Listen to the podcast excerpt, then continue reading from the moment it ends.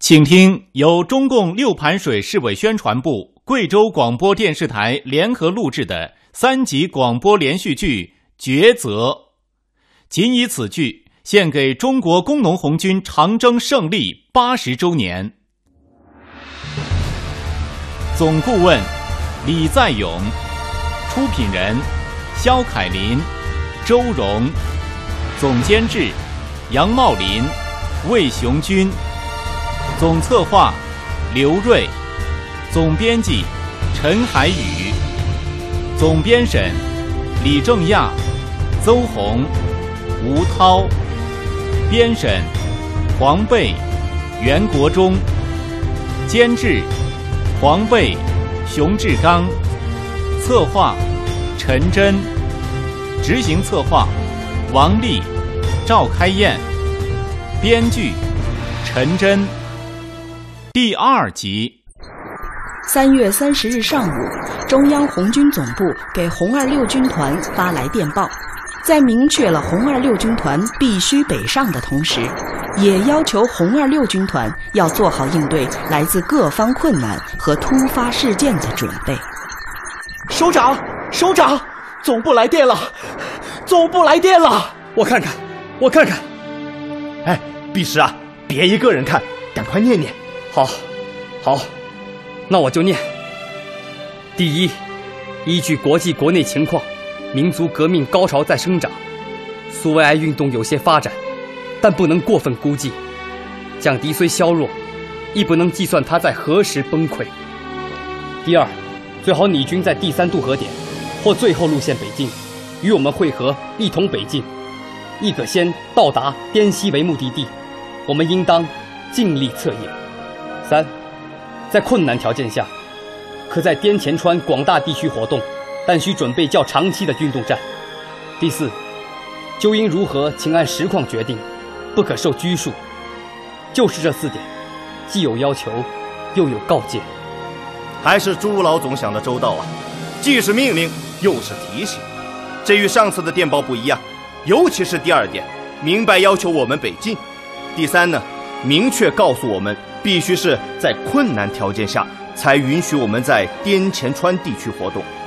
看来中央的意见和我们部分同志的想法还是不一样啊。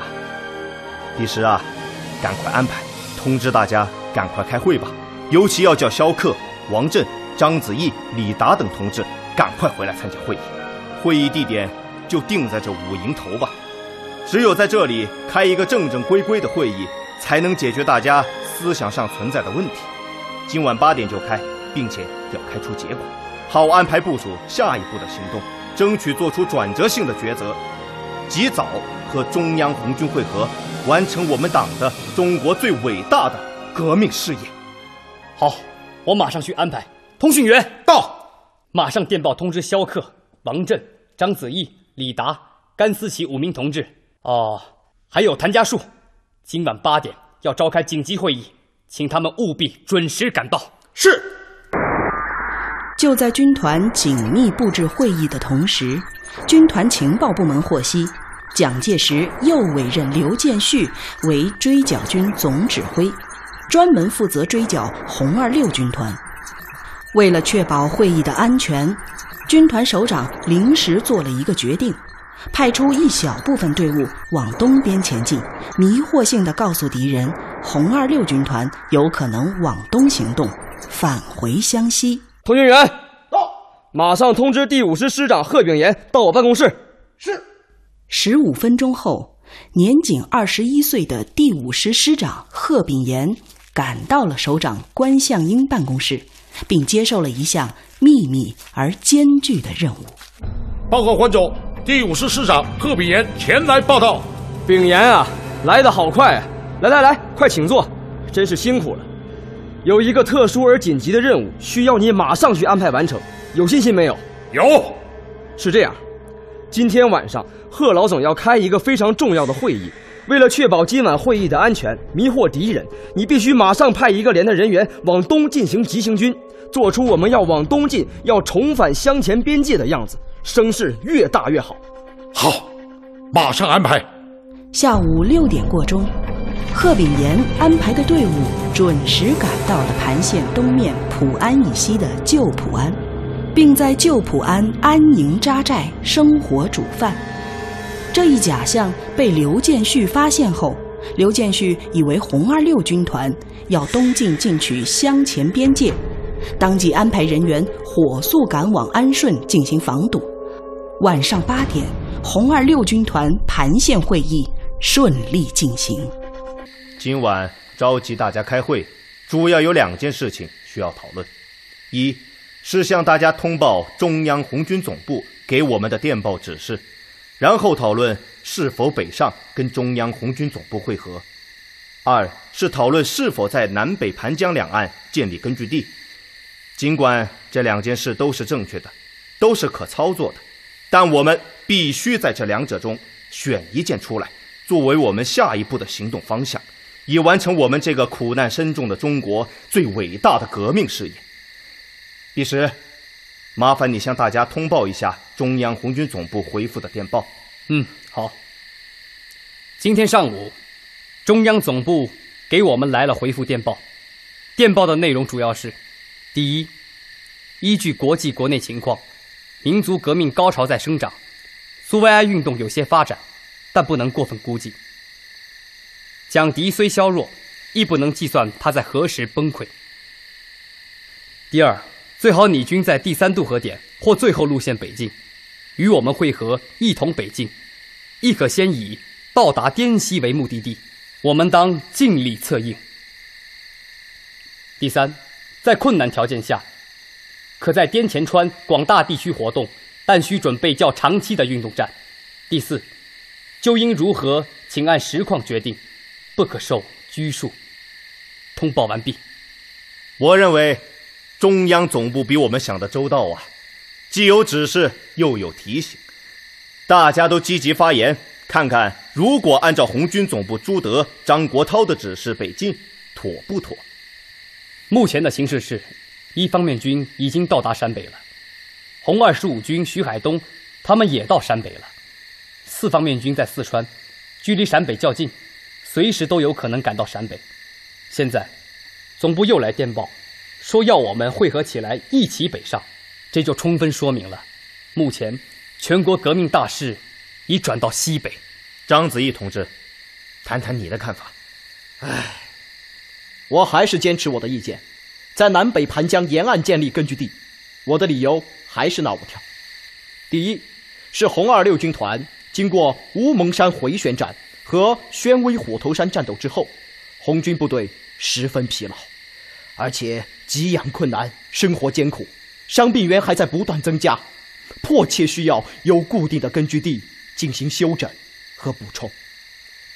第二，是云贵边界南北盘江之间地势险要，山峦起伏，便于回旋进行游击战。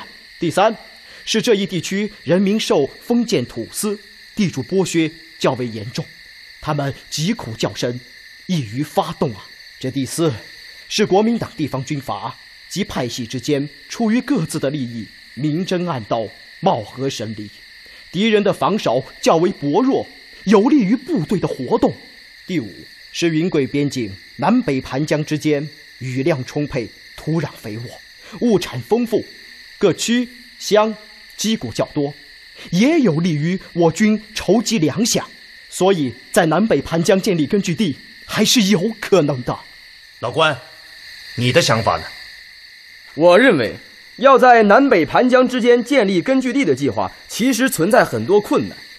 从蒋介石任命陈诚为总指挥，将我军从湖南桑植赶出来，到蒋本人亲临贵阳坐镇部署围剿，以及后来又命龙云为滇黔绥靖公署主任。统一指挥入滇的中央军和滇军继续围剿红军这一过程来看，蒋介石集团当时是一心要将长江以南我们这支共产党武装彻底干净消灭掉的，并且当时负责围剿我们的李觉、郭如栋、郝梦龄、万耀煌、樊松甫、孙度等六个纵队，共十五万人马，武器先进，给养充足。虽然在乌蒙山中已被我军拖得十分疲惫，但稍作休整。要对付我们这一万多人马，应该没有大的困难。虽然虎头山一战给了滇军刘正副旅一个下马威，但还没有完全挫伤其战斗力，并且广西方面还有贵军扼守南盘江，也不容许我们红军越雷池一步啊！我任弼时再来说说吧。从我们前两次创建根据地的过程来看，都因国民党军的围堵而遭致失败，并险被国民党军围歼于乌蒙山中。我们现在虽然正在盘县休整，表面看似风平浪静，但其实正孕育着新的风暴，正面临着新的危险。国民党军之所以没有大的行动，主要有以下两个方面的原因：一是国民党各纵队在乌蒙山中被红军拖得疲惫不堪，需要休整，也需要认真总结；二是国民党军在观望我们的下一步行动，并正在重新部署兵力。从我们今天上午获取的情报可知，蒋介石又已委任刘建绪为追剿军总指挥，专门负责追剿我们。下一步，刘建绪肯定会赶到南北盘江沿岸，对我们进行围剿。我们不但不会在这里得到顺顺利利的生存发展，而且还可能遭遇大的战斗，会有更大的损失和牺牲。张秘书，马上查下是怎么回事。是，我们继续开会。谭家树，现在是正式的会议，谈谈你的看法，表明你的态度。嗯，我觉得。还是在南北盘江建立根据地好，因为中央的电报里说，究竟如何，请按实况决定，不可受拘束。我军呢，目前周围敌力较少，只有孙渡、郭汝栋、李觉、樊松甫、郝梦麟纵队约五十个团，且一时无援兵。宁越矛盾下，贵敌不致积极，且兵力亦不大。李觉、郭汝栋自称减员过半。早就请调回湖南，仅孙渡较积极，有利我军各个击破，可以说是我军远征过程中最有利环境。既然我们有这么好的条件，为何不留下开辟建立根据地？报告，经查，刚才是敌人监察部队被我军发现，已被全部抓获。好，下去吧，我们继续。呃，老谭刚才谈了他的看法，那么。我也说说我的看法吧。我们能够在强敌环顾的情况下，经桑植、黔东、毕节、乌蒙山到盘县，还能保持桑植兵力与军团领导人的正确决策、官兵的英勇善战、老百姓的拥护以及国民党军各追剿纵队貌合神离等因素有关。一旦军团领导某次指挥失误，或者在蒋介石的高压下，各追剿纵队合力追剿。在没有友军配合，仅靠一万多人马孤军奋战的情况下，还要在南北盘江之间建立根据地，其难度那是相当的大呀，而且成功的可能性那也是极小的。因此，我认为渡江北上与中央红军会合的决定是最佳选择。呃，我来说两句，关于是否在南北盘江沿岸建立根据地的事，我认为。如果继续留下来，将面临孤军在江南，没有友军策应的局面，将有利于敌人集中优势兵力对我军进行围剿。我依然保留我的意见，因为我认为这些地方反动力量比较薄弱，滇军作战经验又少，战斗力又不强，建立根据地是非常好的嘛。我认为，目前南北盘江这一带的群众、地势、粮食条件。均有利于我军活动。虽然具有在这一带建立新的根据地的可能性，但是这种可能性只是局限于滇黔两省个别地区。最终能否保证根据地的建立、巩固和发展，还是一个不完全的答案。由于军团与会者年龄都不算大，都还处于血气方刚的时期。所以，对自己的意见都很坚持，讨论异常激烈。究竟要怎么样做，才能稳住大家的情绪，团结大家一起北上抗日？贺龙当机立断，立即宣布根据民主集中的原则，实行民主集中制，少数服从多数，让大家举手表决。从大家的发言和意见可以看出，大家都比较拥护中央红军总部的指示，这很好。说句实话，在这样的时候，就要大家来做出决定，来发言表态呀，这确实很难。但不管怎样，总要我们做出选择。我的意见是北上，北上和中央红军总部会合，然后统一北境。为了不让大家为难，避免激烈的争吵影响部队的团结，我们根据民主集中的原则举手表决，少数服从多数。大家有意见没有？没有，没有，没有。那好，我们现在就开始表决。笔试同志，请你负责点数并记录。好。同意北进与中央红军会合的，请举手。一、二、三、四、五、六、七，共七个。好。同意在南北盘江建立根据地的，请举手。一、二、三，共三个。好，少数服从多数。从今天开始，我们大家一起北进，与中央红军会合，共同完成我们这个苦难深重的中国最伟大的革命事业。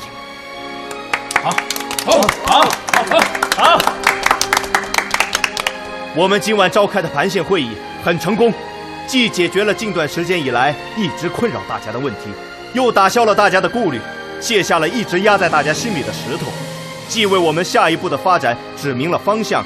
就为我们前进指明了道路。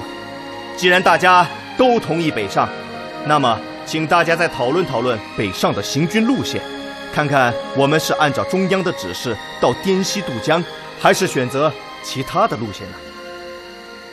呃，我认为，沿着红一方面军长征路线，经昆明以北渡普渡河，争取在元谋北渡金沙江，经华坪、永胜北进。这条路红军曾经走过，有经验可以借鉴。也就是从滇中向北渡金沙江。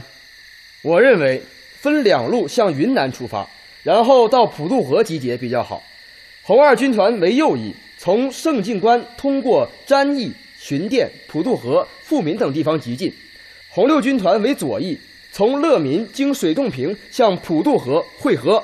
嗯，大家认为如何？可以，可以，可以。今天是三十号，我们前进的方向和行走路线就这样决定。从今天开始，我们就要义无反顾地走下去。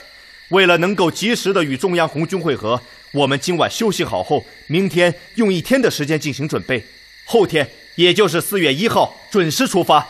大家看看，这样行不行？行，行，行行。好，四月一号早上六点准时出发。听众朋友。刚才您听到的是三集广播连续剧《抉择》第二集，导演郑玲，责任编辑熊志刚、陈真，执行编导王丽，旁白严佳、韩红雷，录音制作王丽、李光模，剧中人物贺龙由陈云鹏演播。萧克由郑科林演播，任弼时由张彬彬演播，老年冯远昌由常辉演播。参加演播的还有杨峰、林胜轩、樊亚军、杨波、祝迪、张燕、单劲峰、张勇等。本剧由中共六盘水市委宣传部、贵州广播电视台联合录制。